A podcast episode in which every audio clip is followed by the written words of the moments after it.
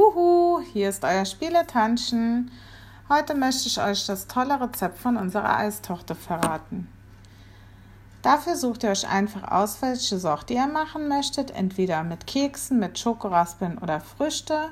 Davon braucht ihr ungefähr 200 Gramm. Dann braucht ihr 4 Baiser, 800 Milliliter Sahne, zwei Päckchen Sahnesteif und ein Päckchen Vanillezucker. Als erstes schlagt ihr die Sahne mit dem Sahnesteif und der Vanillezucker fest. Den Baiser tut ihr in einen Gefrierbeutel und klopft ihn klein.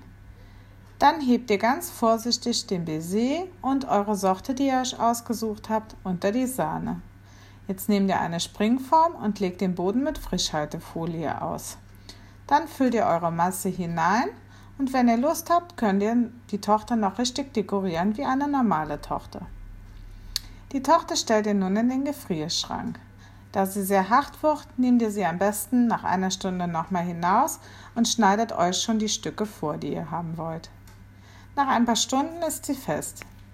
Ich mache die Tochter gerne mit zwei Sorten. Das heißt, ich mache eine Hälfte mit Schoko und die andere Hälfte mit Früchten. Ich wünsche euch guten Appetit und im nächsten Podcast erkläre ich euch, wie man Baiser selber machen kann. Tschüss!